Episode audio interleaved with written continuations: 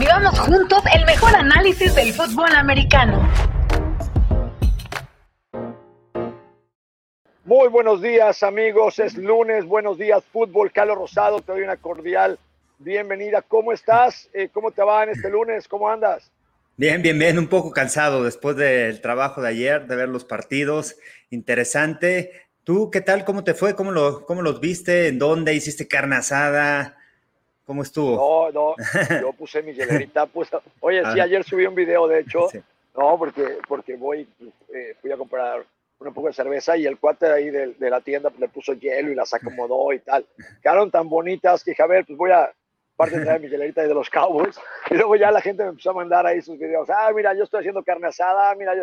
¿sabes qué, Carlos? Es interesante eh, y tocas un punto, el ritual de lo que hace la gente, ¿no? Como la gente a veces eh, pues se pone el jersey, ¿no? Como lo que, el que tú traes ahorita, si es de su equipo, eh, junta a la familia, o sea, eh, cada uno tiene como su tema, si es en tu casa y si vas de visita, pues también, ¿no? Llevas ahí algo en relación al, a tu equipo, ¿no? A los juegos.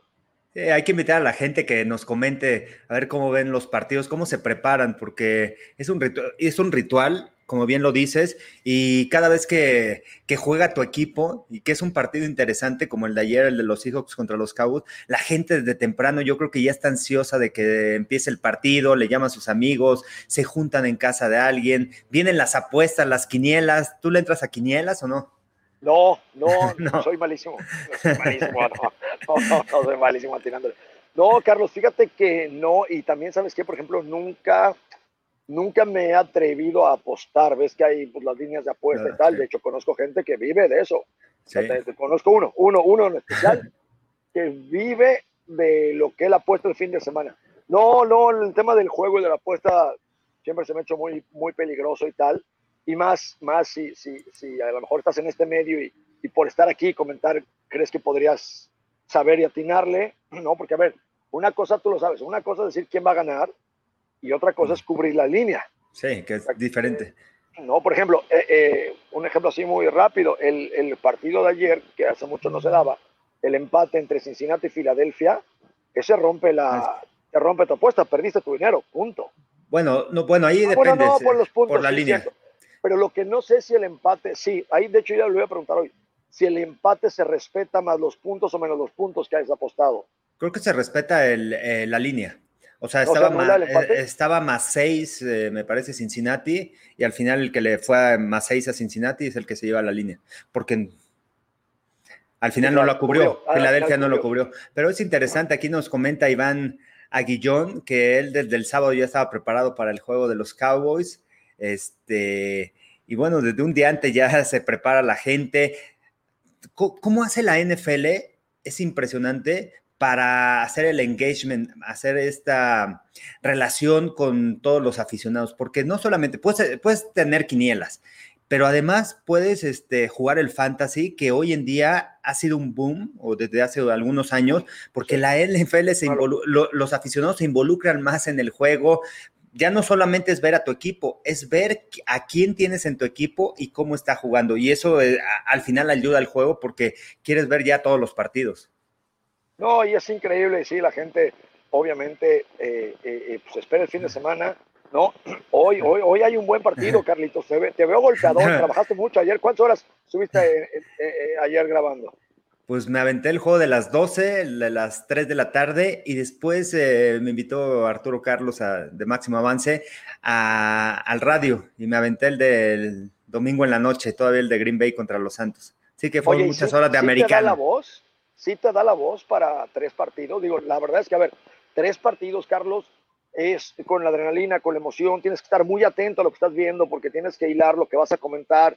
Vaya, no es nada más agarrar y ver el partido como si estuvieras en tu casa y, y, tal, o sea, hay que estar muy metido en lo que están haciendo los equipos para poderle comentar y hacerle saber a la gente algún buen punto de vista. O sea, mi punto es que se, refiere, se requiere mucha concentración, se requiere esfuerzo, pero sobre todo la voz también, Carlos, no es fácil, ¿no?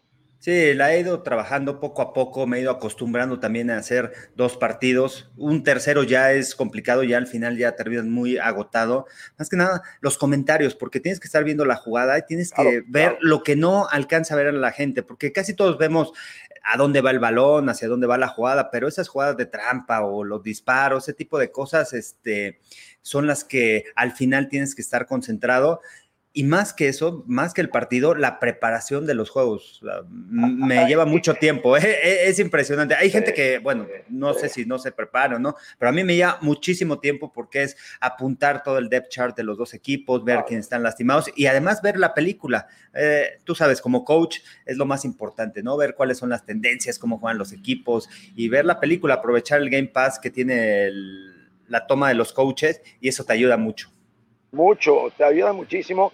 Y, no, en, efecto, la verdad es que también es un punto que, que, no sale mucho, pero eh, todo, todo comentarista profesional que va a narrar o, o, estar dentro de un juego en radio, televisión, internet, sí es verdad, lleva una preparación muy a conciencia de dónde viene el jugador, si fue drafteado, tal, que al final, aunque no uses las estadísticas, te las tienes que saber, qué hizo, qué hizo en el, o sea, sí hay, hay mucho que hacer en el tema y efectivamente no es solo el tiempo que estés hablando al aire, es el tiempo que te lleva a entender lo que vas a decir y por qué lo vas a decir, pero, pero sí, este, sí, qué bueno, qué bueno que, qué bueno que, que trabajaste mucho.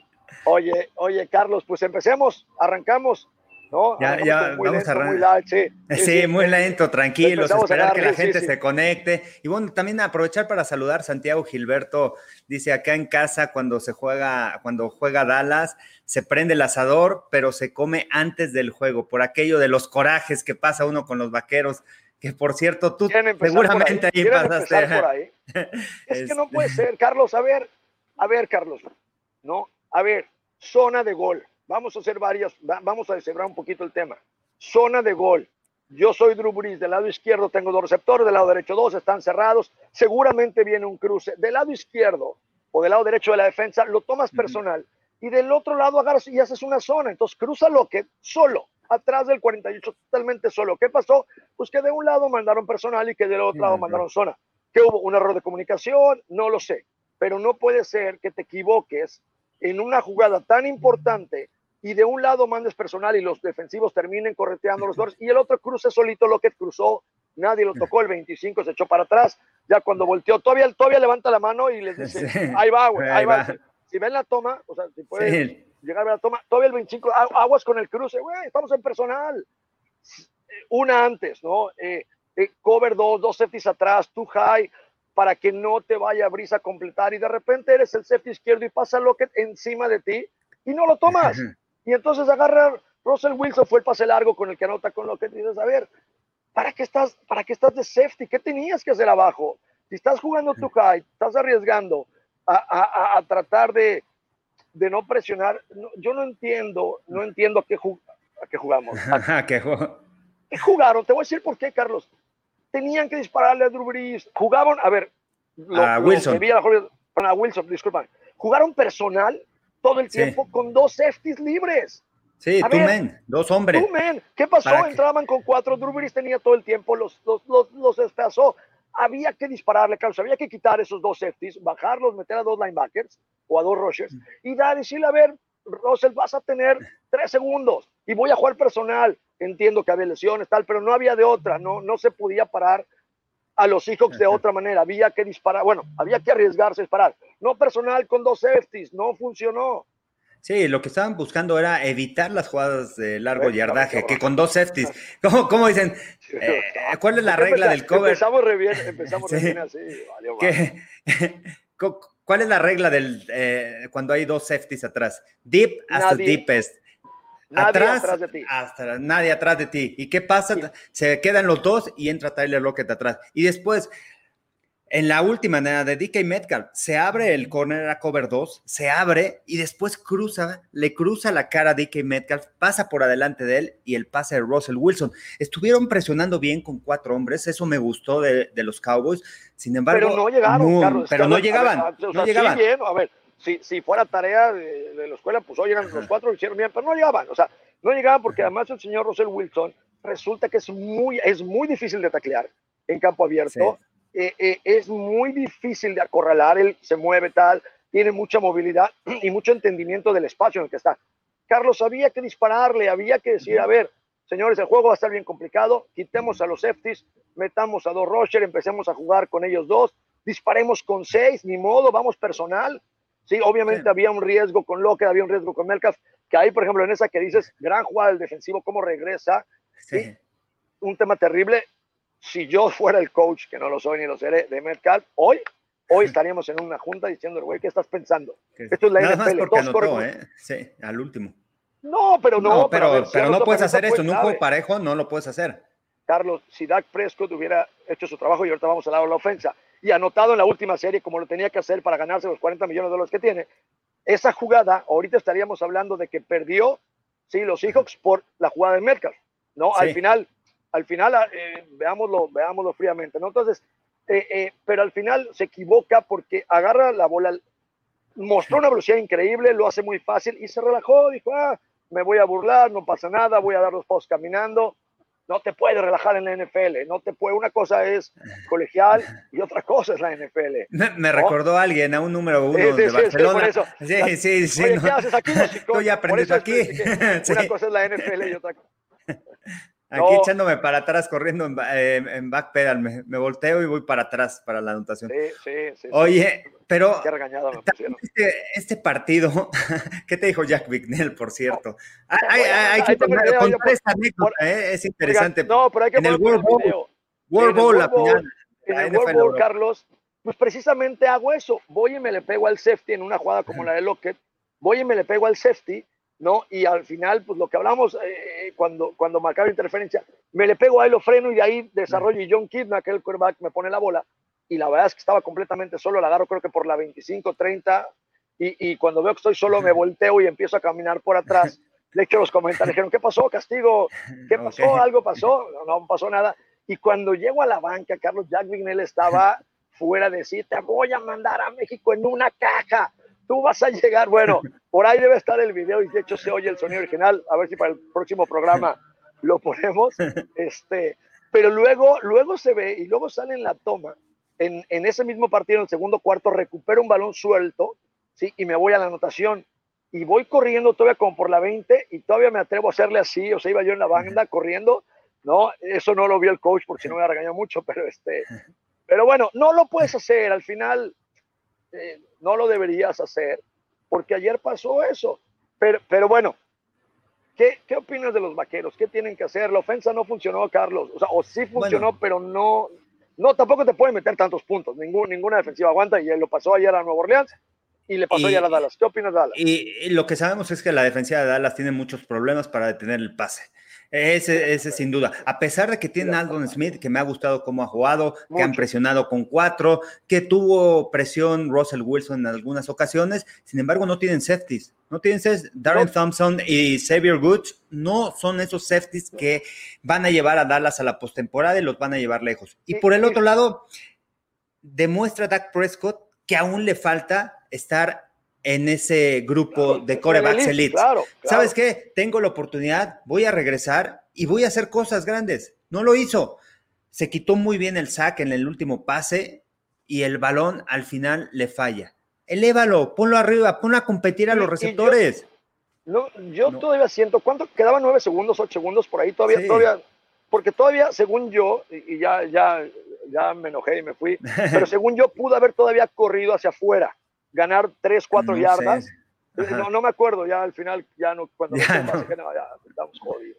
No, y también el linebacker, el 48 Smith, eh, eh, eh, no debe estar ahí, no puede, es muy lento. O sea, yo creo que debe ser un linebacker segundo, tercer equipo, si está ahí, tal, entiendo que hay lesiones, ahí va Van Der Esch, pero es una gran diferencia si no está Van Der Esch. Caray, hay agencia libre, hay, hay unos 10 linebackers ahorita en su casa que podrían hacer el trabajo mejor de lo que hizo este chico 48. No le da, no le da el tema para la carrera, no le da la velocidad para el pase. Eh, simplemente no está. Y la defensa, obviamente, ayer se vio vulnerada, les anotaron muy fácil. La verdad, a ver, la verdad, los chicos tuvieron mal partido, ¿eh? Si hubieran jugado bien, bien, les meten 30 más. El problema de los Seahawks es también su defensiva. ¿Cuántos puntos le anotó Patriotas? ¿Cuántos puntos le anotó este, Dallas? Le han podido mover el balón por aire. Eh, Jamal Adams salió lesionado en el partido. No son tan sólidos en el ataque aéreo.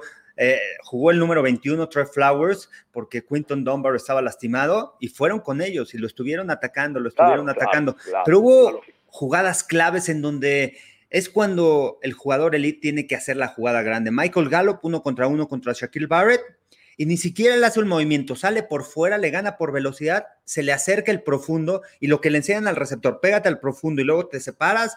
Ahora lo hizo Shaquille Barrett, eh, Shaquille eh, Griffin, el corner, el 26 cómo se acerca hacia Gallup y lo va desplazando poco a poco hacia la línea y al final fue difícil quedarse con el balón en una tercera oportunidad. Son y también la intercepción de Griffin, ¿viste la intercepción? La intercepción también.